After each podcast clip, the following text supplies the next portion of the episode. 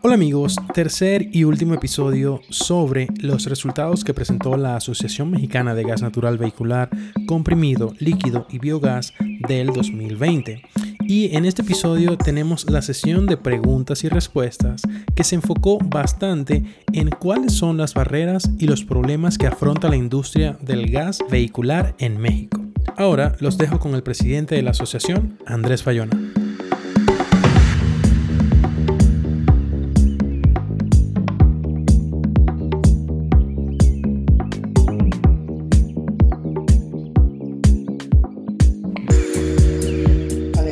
Aquí, hay un comentario de alguien, pues aprovechemos que estamos en este momento conectados. Eh, ahí está Salvador Suárez, me está manifestando que en estos momentos en Hermosillo, Sonora, ya contamos con talleres de conversión a GNB. Es una buena noticia, es una zona eh, geográfica del país nueva que está entrando con el servicio. Pues bienvenido Salvador y, de todo el equipo de la empresa que están desarrollando este, este proyecto en, en Hermosillo, Sonora. Bienvenido y en buena hora. Y también aquí preguntan cómo estiman que avance la permisiología para gasoductos virtuales. Pregunta Jorge Abreu. Bueno, eh, eh, Guillermo, por favor, coméntanos un poco, porque eh, en estos momentos ya existe una normatividad muy clara de parte de la autoridad. Pues, por favor, Guillermo, amplíanos un poco en detalle el tema del transporte por ruedas y esta parte de la normatividad de la CRE y la SEA, por favor. Sí, claro. De, de hecho, en las mesas de trabajo, o bueno, más que mesas de trabajo, las reuniones que hemos tenido con, con la autoridad, lo que eh, viene es precisamente la vinculación entre las propias autoridades, es decir, entre ASEA, CRE, que ellos han estado, no han dejado de trabajar en conjunto, pero eh, precisamente esos, eh, esos trabajos que están realizando van a permitir ir teniendo mayores instrumentos regulatorios que van a permitir el avance de este sector. Eh, obviamente, uno de sus puntos eh, y muy importante, pues es el tema de los permisos, que este año, por todo lo que ha pasado, ha sido complicado, en general por la parte eh, quizá del, del, sentido que se ha tenido ciertos criterios. Pero, pero que al final se tiene una, digamos, una perspectiva positiva acerca de, de estos avances. Eh, y efectivamente la transición hacia otro tipo de, de, transporte, como, como puede ser el tema de los gasoductos virtuales, se va a ir dando en medida que se desarrolle eh, eh, pues todo lo demás que, que, refiere a la actividad, ¿no? hago referencia al, tema que, que, mencionábamos hace un momento, como el tema de, de la parte de descompresión, que precisamente es un, es un punto muy importante en, en, en la parte de los gasoductos virtuales y que evidentemente desarrollando como esta, este último eslabón dentro de esa pequeña cadena, pues ayudará a tener cada vez más, eh, más evidencia del crecimiento en cuanto a estos permisos. Pero nuestra perspectiva es positiva hacia, hacia los permisos en, en ese sentido. Sí, desafortunadamente se aprobaron eh, eh, muy pocas este año, em, quizá por, el, por se vio muy reducido por el tema del, del, COVID, las sesionaron muy pocas veces, eh, eh, pero fuimos empujando eh, en darle seguimiento, saber qué está sucediendo y dentro de, los cabildeos que tenemos en puertas, precisamente saber qué es lo que está faltando en el sector para poder impulsar más estos permisos, este Jorge. Tenemos algunas preguntas. Carlos Pozos, Dice, los felicito, muy dinámica y muy buena información. Es un nicho empresarial que puede tener un mayor crecimiento. Mi pregunta, ¿cuál de las tres principales trabas que les impide florecer y tres sugerencias que le harían a la CEA, a la CENER, a la Secretaría de Economía para evitar la burocracia? Bueno, en estos momentos, uno de los temas que hemos tenido, que ha dilatado un poco, pues es tal vez por, el que en algún momento hemos tenido algún grado de desconocimiento, eh, digamos, de la nueva tecnología o de esta tecnología, digamos, nos están, eh, nos, nos, han analogado con otras, con otros combustibles análogos, en este caso el LP, por ejemplo, que es un, combustible diferente. Eh, realmente el gas natural es, es, es, comprimido, no es licuado, entonces haya habido un desconocimiento en un momento dado de algunas autoridades y eventualmente hemos sentido eh, de alguna manera una sobreregulación por, por desconocimiento y por eso hemos insistido en que con, con, con mesas de diálogo, con, con, comunicación directa, como hemos sentido y estamos sintiendo la apertura de la autoridad, que eso es fantástico. Realmente ha sido un cambio bastante dinámico la, apertura que estamos teniendo las autoridades que están escuchando, que están preguntando qué viene. Por eso son las mesas de trabajo que mencionaba Guillermo hace un rato. Mesas de trabajo vienen, eh, nos están preguntando, oye, ¿cuáles son las, cuáles son las nuevas tecnologías para tenerlas en consideración en la, en la, en la modernización de las normas? Es un paso trascendental que estamos ya siendo escuchados y, y no salga una norma sin conocimiento y, y terminado perjudicado. Entonces, esos son temas muy buenos y yo creo que el, el diálogo fluido que estamos trayendo es importante. Entonces, eh, ¿qué necesitamos? Primero, eh, esto que estamos dando, una, una, un diálogo continuo. Ahora, nosotros hemos pedido y estamos seguros que si nos sentamos eh, en unas mesas muy rápidas de trabajo, hay punticos muy finos, pero muy sencillos que en una sentada rápidamente se pueden definir y podemos agilizar estos temas.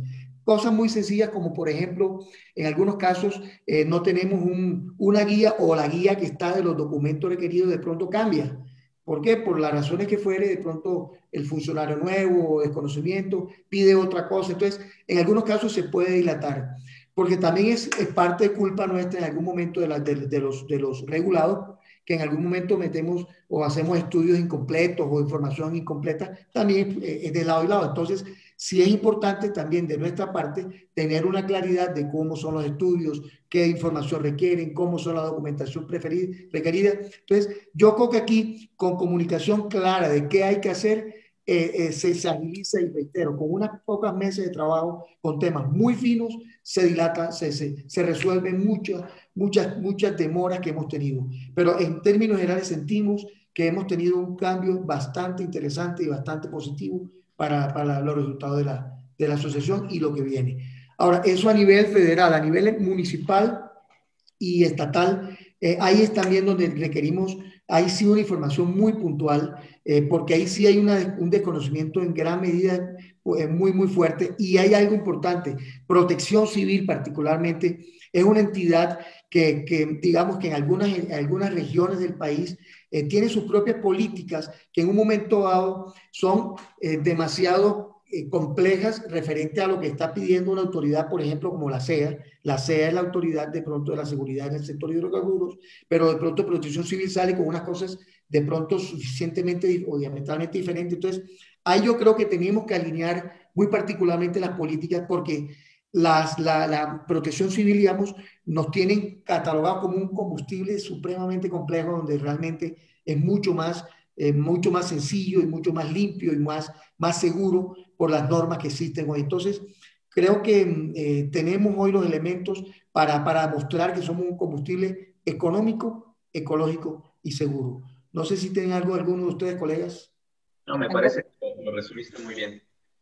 Hay muchas preguntas, así que vamos a tratar de, de ser más ágiles. Eh, ¿Se tiene una estadística del número de vehículos de transporte de carga pesados a gas a nivel nacional y por estado? Eh, el día de hoy no hay una diferenciación correcta sobre los vehículos ligeros y los vehículos de carga pesada, pero a partir de la implementación de la versión 4.0, esas estadísticas ya se van a tener perfectamente identificados y se va a poder llevar control de cuánto consume por unidad un vehículo pesado en promedio a nivel nacional. Siempre es a nivel nacional promedio, ninguna cosa específica. Y lo mismo va a pasar con los carros ligeros, los vehículos ligeros. Las estadísticas se las vamos a poder estar dando yo creo que a partir de febrero, más o menos. Ok, Ricardo Carmona, excelente labor de la asociación, los felicito. ¿Cómo observan el crecimiento del sector del transporte pesado de cara al 2021? ¿Y sería posible desarrollar comités o acciones para promover el crecimiento de este sector desde la asociación? Y justamente eso es lo que mencionaba Alejandro Gardela en la primera presentación. Eh, sí tenemos el, justamente el plan que tenemos que estructurar como sector y sí vamos a trabajar en esto. Ahora, en el, eh, sí hemos visto muy positivo el, el interés marcado del sector de tractocamiones, particularmente, igualmente los transportes de, masivos, los BRTs, en diferentes ciudades capitales, que sí se está masificando y se está visualizando, caso Metrobús, caso en algunos casos ya el Querebús particularmente, fantástico los resultados, en el caso de Ciudad Juárez, Chihuahua, en, en, Chihuahua, Chihuahua, el mismo eh, Ecovía en Monterrey. Entonces, sí hay un marcado interés. Ahora, yo creo que en próximos meses, eh, semanas tal vez, Esteban, con el apoyo de Cosworth podemos ya tener estadísticas muy específicas en temas como estos, porque sí existe el número de vehículos por, por regiones, toda este, esa información ya existe y estamos trabajando y es parte de lo que Esteban con, con Enrique Taracena y todo el comité de control de, de, cargas están trabajando y vamos a tener esa retroalimentación. Entonces, sí hay oportunidad de tener información próxima. Con la llegada del gas de Fermaca, sin ánimo de hacer publicidad, ¿creen que se impulsa la construcción de más estaciones de GNC a lo largo de esa avenida cargada de gas? todas las oportunidades del mundo. El, el occidente del país tenía un, un, inconveniente grave y era que no teníamos gas. Ustedes recuerdan cuando estaban las alertas críticas, porque el gas venía del Golfo, transportábamos a través de todo el país y en el occidente del país no había gas natural, tristemente. Y el único gas que llegaba era el gas que entraba por Manzanillo en el LNG, lo cual quedaba pues en la térmica de, de, de Manzanillo. Entonces, eh, el occidente del país sufrió mucho. Eh, este, este eh, volumen gigantesco, y no solo el volumen, los costos que viene ese gas, porque es un gas que viene de Guaja a uno de los mejores precios del mundo, los más económicos del mundo, va a favorecer el desarrollo del gas natural en toda la región del occidente. Entonces, la respuesta es todas las oportunidades del mundo para, para desarrollar nuevos proyectos. ¿Qué tal? Buenas tardes, Sergio Susan de KNG Ultra. La pregunta, Existen empresas y secretarías de gobierno que han adquirido automóviles eléctricos. ¿Cómo convencer la ventaja del GNB sobre el auto eléctrico? Eh, yo creo que parte de lo que tenemos que hacer es, eh, con, la ayuda de las instituciones, de las universidades, de la academia, como bien dice Andrés, vamos a poder eh, determinar y mostrar realmente qué tan... Hay un término, me acuerdo mucho de una plática en Estados Unidos, how green is electric. Si, si nuestra energía eléctrica eh, viniera realmente de la nuclear, de una energía 100% eólica que no nos da la potencia, de una energía solar, correcto. El carro eléctrico es un gran carro, pero realmente el día de hoy la alternativa más viable es el gas natural vehicular. Y creo que dentro de todos los procesos que estamos haciendo con la asociación, iremos sacando documentos donde muestren, no estamos en contra del carro eléctrico, el carro eléctrico tiene su nicho, su, su calidad y su cualidad, pero el día de hoy esta transición energética la da el gas natural, el gas natural, más que cualquier otro, inclusive, eh, aunque no me gusta mucho mencionarlo, que estamos en la AMG, NB, ¿verdad? Eh, que el mismo LP. La cantidad de, por ejemplo, en el caso de Nuevo León, donde tenemos un problema fuerte de calidad del aire con las micropartículas, este, aporta, el, el LP aporta mucho más micropartículas que el gas natural.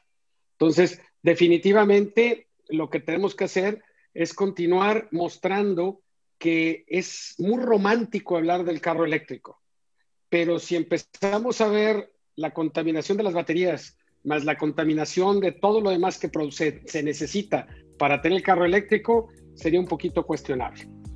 Este, pero es un trabajo que sí lo tenemos dentro de los cronogramas de la asociación. Si la información hasta este momento es útil para ti, solo te pido que vayas a la aplicación Apple Podcast y me dejes un feedback de 5 estrellas. Significa mucho para mí y además solo te toma 20 segundos. Aparte, puedes visitar mi página en ricardocarmona.io. Continúa disfrutando del episodio. Tenemos dos personas que levantaron la mano, Juan José García y Amado Acevedo. Eh, Camilo Ángel, ¿qué mitigantes de riesgo tiene la industria frente a una posible crisis del proveedor de sistema de carga? En el caso hipotético que el proveedor apague el sistema, ¿la industria dejaría de operar? Eh, perdón, Andrés, si quieres o no sé si Enrique. Eh, básicamente, eh, como control, número uno, eh, el proveedor tiene contratos individuales con cada una de las empresas. Entonces sería meterse en broncas con los ciento y pico de participantes o los, todos los que seamos dentro de la asociación. Y si existe una cláusula que en el caso que él se vaya del negocio, porque ahora se dedique a, a otra cosa, si el código y lo demás pasa a control de la asociación. Ahora, otra vez, la asociación solo es responsable de la parte del control de carga. Si un vehículo está adecuado para, para poder cargar, si es seguro para poder cargar. Y la otra parte, la financiera. Pero lo más importante es esta parte del control de carga. Entonces, sí, este, quisiera nada más comentar que sí existen atenuantes dentro del, del, contrato para poder tener nosotros control, pero lo más importante, se tendría que pelear, decir, ¿por qué deja una cosa, pero si a la hora Natgas lo tiene contratado para otra cosa, si lo tiene Rolando para otra cosa? Yo creo que está muy, suficientemente mitigado. No sé si eso este, les aclare. Aquí yo quisiera añadir algo. Eh, por supuesto que, que, siempre hay riesgos, mas sin embargo teníamos que dar el primer paso. Y el primer paso es homologar a todo mundo. Entonces yo creo que tenemos que continuar dando pasos, quizás desarrollando sistemas de backup, etcétera, ¿no? Pero vaya, yo creo que este primer paso ha sido muy, muy este, útil para que todo mundo nos encontremos hablando el mismo idioma, digamos. Y seguiremos trabajando para encontrar cualquier riesgo que pudiese ocurrir y atenuarlo en su caso. Gracias. Eh, Eduardo Garza, ¿ven algún riesgo de que el nivel de competitividad del gas, ay, se mueve, del gas natural versus gasolina, diésel cambie en corto plazo? ¿Podría repetir ya? ¿Cómo la, no escuché, perdón? ¿Ven algún riesgo de que el nivel de competitividad del gas natural versus gasolina y diésel cambien en el corto plazo? Bueno, lo que hemos visto, de, hay, hay, unos brujos que es la Agencia Internacional de Energía de los Estados Unidos, por lo menos ellos tienen unas proyecciones, y todos nos podemos equivocar, inclusive ellos, y se han equivocado, pero por lo menos la, la expectativa es que exista una, un crecimiento en, los, en todos los, los, energéticos y las curvas de crecimiento en el largo plazo, en los próximos 20 o 30 años que hemos visto, eh, los crecimientos del gas natural inclusive siguen siendo mucho menores el crecimiento que los crecimientos de los, de los otros derivados del petróleo. Pero cualquier cosa puede pasar. Hoy, hoy, por lo menos esto es un combustible de transición con los precios más económicos del mundo, pues tenemos que aprovecharlo. Carlos Vela, felicidades por el trabajo que han realizado, precisamente a partir de la colaboración con la academia en lo relativo a las emisiones y la estadística de consumos que da la plataforma de Consware, que aprovecho para sugerir se vincula en el momento propicio a INCC, se podría calcular las emisiones evitadas de CO2 y otros contaminantes. Ahí sí puede ser muy útil poder diferenciar los vehículos pesados de ligeros o el tipo de vehículo para que los expertos calculen las emisiones evitadas. Creo que hay ahí un tema que se puede difundir y aprovechar en este segmento de la industria. Gracias, Carlos. Carlos, pues eh, muy atinado tu, comentario. Realmente la línea que, se va a trazar con la academia tiene mucho de, lo que comentas y que va pegado obviamente en este caso de cómo lo regula eh, la CEA, ¿no? A través de la, de la DAC de emisiones, pero en efecto, en efecto tenemos que aterrizarlo a poderlo establecer como, como el beneficio eh, eh, en, función del, del, impacto que se tiene, sí, como, como parte del gas de efecto invernadero, pero precisamente de cómo es que se evita, ¿no? Y, y, y realizando a lo mejor la, la, la, misma metodología que comentas sobre hacer esa dif diferenciación, ¿no? Pero en efecto, lo, lo, tenemos considerado, Carlos. Gracias. Oye, Carlos, y te invitamos a formar parte de, de estos grupos de trabajo, pues sabemos tu experiencia nutrida en estos temas. Bienvenido a este grupo de trabajo con Guillermo y con todo el equipo de la academia, ¿no? Bienvenido. Daniel C., felicidades por este año que a pesar de complejos se hicieron muchas cosas por el sector. Pregunta, ¿alguna iniciativa de la asociación que abone a frenar el desarrollo del GLP en vehículos en algunas plazas donde está penetrando y con mucha aceptación por el mercado?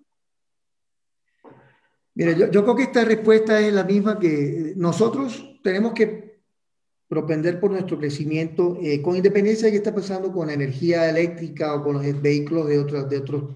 Realmente nosotros tenemos un combustible económico, ecológico y seguro. Y sabemos que nosotros consideramos que el gas natural vehicular es el combustible de transición. Ahora, ¿qué está pasando con, con, con otros combustibles? Pues realmente el crecimiento que traigan ellos, pues tienen ya una dinámica de muchos años y bienvenido, pues aquí, aquí el sol sale para todos y aquí hay negocio para todos. Ahora, nosotros no podemos hacer nada en contra de otros, no, tenemos que proponer de cuáles son nuestros beneficios para crecer nuestro negocio. Entonces, realmente aquí nosotros no vamos a, y, no es nuestro estilo eh, como, como gremio de estar haciendo cosas contra otros, no, sencillamente hagamos lo que tengamos que hacer para crecer nuestro negocio. Esa es la filosofía que traemos todas las empresas del sector y esa es parte de nuestra autorregulación. Entonces, eh, no vamos a hacer nada contrario a, crecimiento de nuestros propios negocios. Eh, Eduardo Garza, ¿prevén que lleguemos al nivel de penetración que existe en Argentina, Brasil o por lo menos al nivel de Colombia? ¿Y en cuánto tiempo basado a lo que ha tardado México hasta ahora? Ojalá. Es una pregunta difícil de contestar. Lo que sí, lo que sí hay que saber es que estamos trabajando para eso, justamente. Ojalá fuéramos la mitad de Argentina, caramba, que ha sido un crecimiento. Mira, pero hay, casos de éxito muy, muy importantes. Hablemos de Brasil. En Brasil lograron eh, convertir eh, en un momento de la historia de Brasil, pasaron a, tener 200 mil vehículos a casi 1.800.000 eh, y llegaron a tener conversiones de mil conversiones diarias, lo cual fue una dinámica entre, en solo ocho años crecieron más de un millón y medio de vehículos. Entonces, que ese es el plan que nosotros hemos querido, eh, eh, lo hemos visualizado hace años atrás, de un 10% del parque automotor. México tiene 45, el 10% son 4 millones y medio de vehículos. Ese es el plan que les venimos mencionando, pero desafortunadamente no se ha dado por las razones múltiples que, que vemos. Pero yo creo que tenemos que disparar hacia, hacia, hacia programas como Brasil, como Bolivia, como Perú. Son países que están creciendo de una manera eh, exponencial. Hacia allá queremos llegar. Edgar Olivera, eh, primeramente, gracias por su labor como asociación. Ante los mitos que existen del uso del gas natural en vehículos, los primeros que hacen los mitos son los que tienen el primer contacto con el vehículo, o sea, los técnicos y algunas agencias. ¿Hay algún plan para dar alguna capacitación a este grupo? Rolando, ¿te gustaría?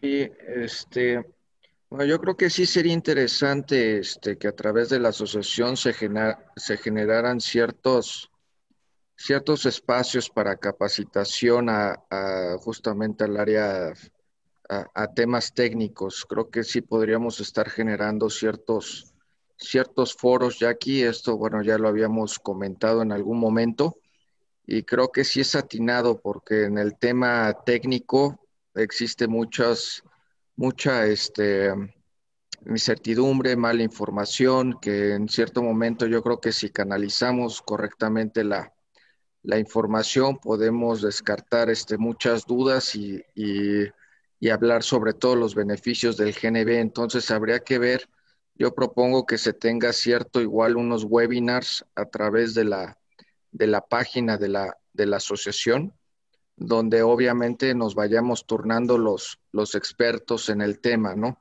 Ya sea este, en algunos casos, este, pues den, den este, estas conferencias algunos talleres, luego cambiemos.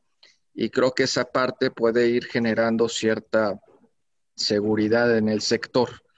También, eh, bueno, complementando ahí la, información, creo que en el tema de estadísticas, ahorita todo lo que va a generar la información del centro de control de carga va a ser muy importante que dentro de la MGNB se esté trabajando en el tema de estadísticas para justamente eh, evidenciar el crecimiento que está teniendo el, el GNB en nuestro país y a su vez que también es un tema de importancia que se ha, eh, se ha tocado en diferentes puntos, obviamente hacer la comparativa con los otros combustibles, con eléctricos, con LP, este, porque obviamente tenemos que buscar esos diferenciadores importantes y hacerlos notar ante el sector gobierno, ante el sector industria. Lo que comentaba Carlos Vela es muy importante para el tema de emisiones. Es crucial esa, esa parte que es una de las fortalezas más grandes en el tema del GNB. Entonces, este, pero sí, yo creo que en el tema de webinars y todo, porque mucha gente pues se, dice experto, ¿no? Pero a la hora de, este, de, manejar la información, pues yo creo que hay que canalizarla correctamente. Adelante, Esteban. Eh, nada más para apoyar la parte de, esto es, eh, ya lo, más interesante para el gremio, debemos saberlo, es que Nissan ya está volteando a ver el GNB, eh, ya no lo ve como necesariamente algo fuera de, ya ha habido pláticas con Nissan, ya hay agencias Nissan o agencias Toyota o algunas otras agencias que ya ayudan con las garantías de los vehículos aún después de convertidos. Yo creo que de hace dos años donde se veía algo totalmente mal, vamos a decir, la conversión, todavía hasta me recuerdo una vez que uno de los directivos de Uber me dijo que, que estaba prohibido por Uber Internacional tener gas natural en el vehículo. Y pues la verdad es que pues se le demostró que en Argentina, Colombia, etcétera, etcétera, etcétera, etcétera, existía y ahí ya se cayó. Yo creo que ya hoy estamos mucho más consolidados. Sí es muy interesante el dar pláticas para todos aquellos y aparte la asociación siempre tiene que tener oídos para todas las preguntas sobre el tema de GNB.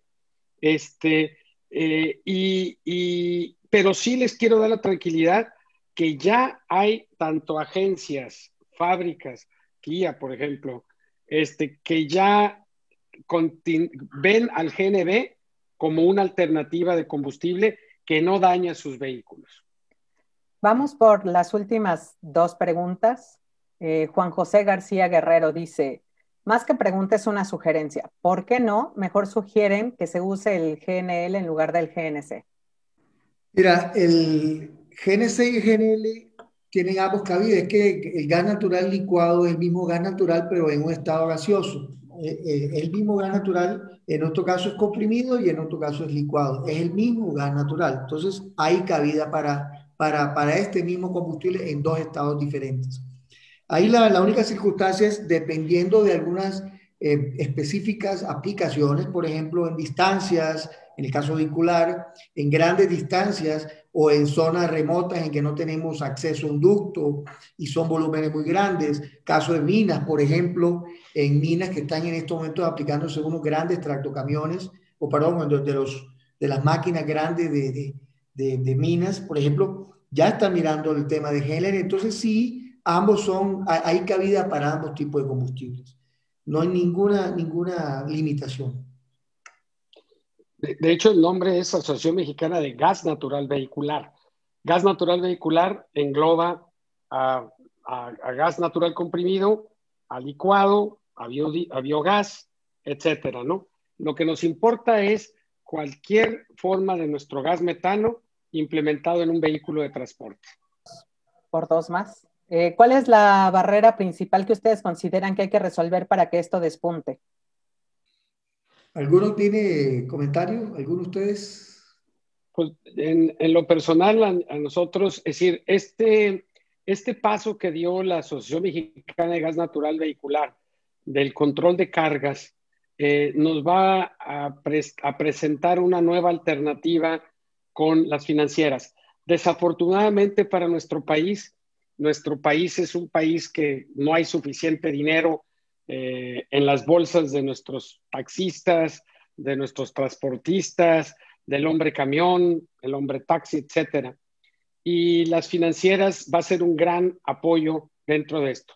Claro, si aparte tuviéramos una ayuda de gobierno donde vieran el beneficio ecológico que estamos, por eso la, la idea de Carlos es muy buena, decirle cuántas toneladas de CO2 estamos ahorrando y cómo estamos colaborando con el país para poder llegar a las metas que ya nos comprometimos a hacer. Esa sería la segunda alternativa. Un movimiento de gobierno donde nos reconozcan como una alternativa limpia, una alternativa que realmente mejora la salud. Yo, a mí me tocó decirle al Bronco, oye, solo si corregimos la calidad del aire en Nuevo León, voy a hablar de Nuevo León, que es mi estado, nos ahorramos más de 800 millones de dólares en enfermedades respiratorias crónicas que tenemos en nuestra ciudad. Ponle tú que no los 800, 100 millones de dólares que te ahorres porque la gente se enfermó menos en un momento dado. Yo creo que si el gobierno nos ayuda en la parte de, de, entender la, la, ventaja que tenemos sobre la competencia y ahora sí nuestras financieras en el apoyo, esto se va a ir para arriba, definitivamente. Recordemos que hay gente de otros países, Esteban, y no ah, saben Bronco. Ok, pues discúlpenme. El Bronco eh, es nuestro gobernador en mi estado. Este, ahí está. Ahí perdón, el Bronco es, este, perdónenme, lo que pasa es que aquí fue todo un personaje porque fue candidato disque presidencial, ¿no? O disque candidato. Pero él, él es nuestro, nuestro gobernador y Nuevo León ahorita es una ciudad, eh, es Nuevo León es un estado industrial en el país y, es triste decir que el día de hoy uno de los municipios de las, de las partes pequeñas de Nuevo León tuvo que cerrar operaciones porque la calidad del aire estaba realmente drásticamente dañada.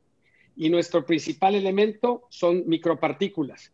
Y para eso nos pintamos solos con el GNB. Eh, pero, para, terminar aquí, yo creo que finalmente, sumado a todo lo que dijeron, eh, aquí se necesita eh, información, educación de nuestros, de nuestro combustible, educación e información, porque existe un, un desconocimiento total. La gente dice, oye, pero el gas natural viene por pipas. Pues, o sea, hay un desconocimiento total en el medio y eso ha frenado en gran medida las inversiones.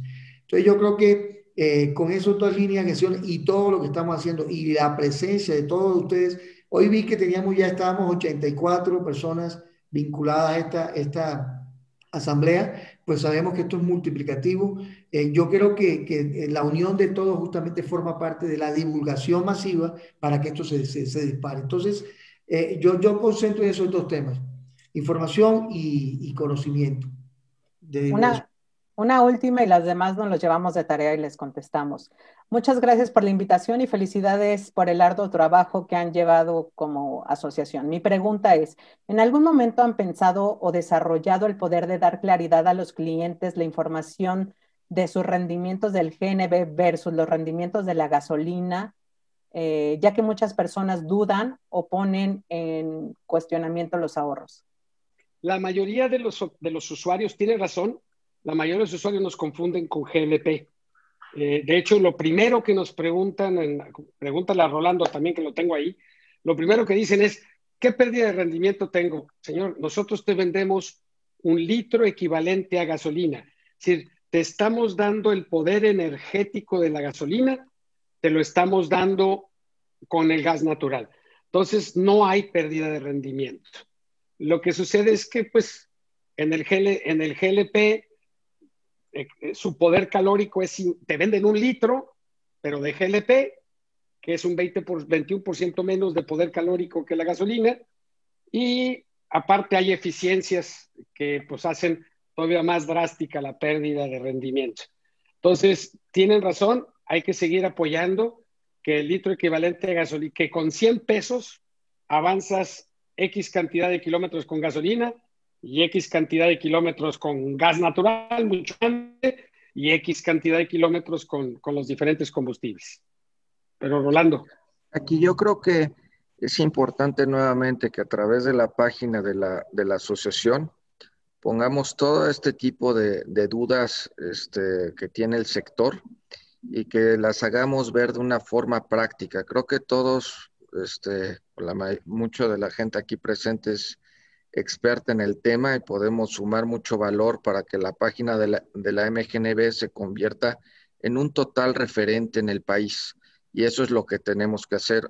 Actualmente, pues ya hay más de, de, ochenta y tantas empresas aquí en el este, del sector sumadas a la MGNB. Creo que podemos subir mucha información de mucho valor, que incluso eduquemos al mismo gobierno entonces, el gobierno principalmente, pues tampoco está informado, hay mucha este, malinformación de por medio, y entonces creo que pudiéramos este, crear tanto, este, tú, tú ya quieres experta en el tema, pero puede haber temas este, de videos interactivos para poder informar, este, y creo que esa, esa parte, las diferencias entre GNL, GNC, eh, todo tipo de situaciones. Entonces creo que pudiéramos estar trabajando y que sea uno de los, un objetivo dentro del, del 2021, que toda esta información esté, esté arriba de la página, que ya hay mucha, pero yo creo que irla, seguirla perfeccionando, ¿no? No, no, no es prioridad, pero sí es un punto esencial para que pues toda la información se centralice y canalicemos a todos, a, a, todo, a toda la gente este, a través de la página de la AMGNB, será lo más indicado. Gracias, Rolando. Y, y, para cerrar, en lugar de pregunta, dice, muchas gracias por la invitación. Ha sido un placer el poder asistir a su asamblea. Enhorabuena por el gran trabajo que están desarrollando desde la MGNB. Un saludo desde Gas en España. Un saludo a Santiago Garrido desde España, también a la gente que se conectó de Italia, de Brasil, de Argentina y de Perú también. Muchas gracias. De verdad que felicitaciones a la Asociación Mexicana de Gas Natural Vehicular por el gran trabajo que vienen haciendo. Ahora los invito a visitar más del NGV World Podcast con los demás episodios. Estén atentos. Hasta luego.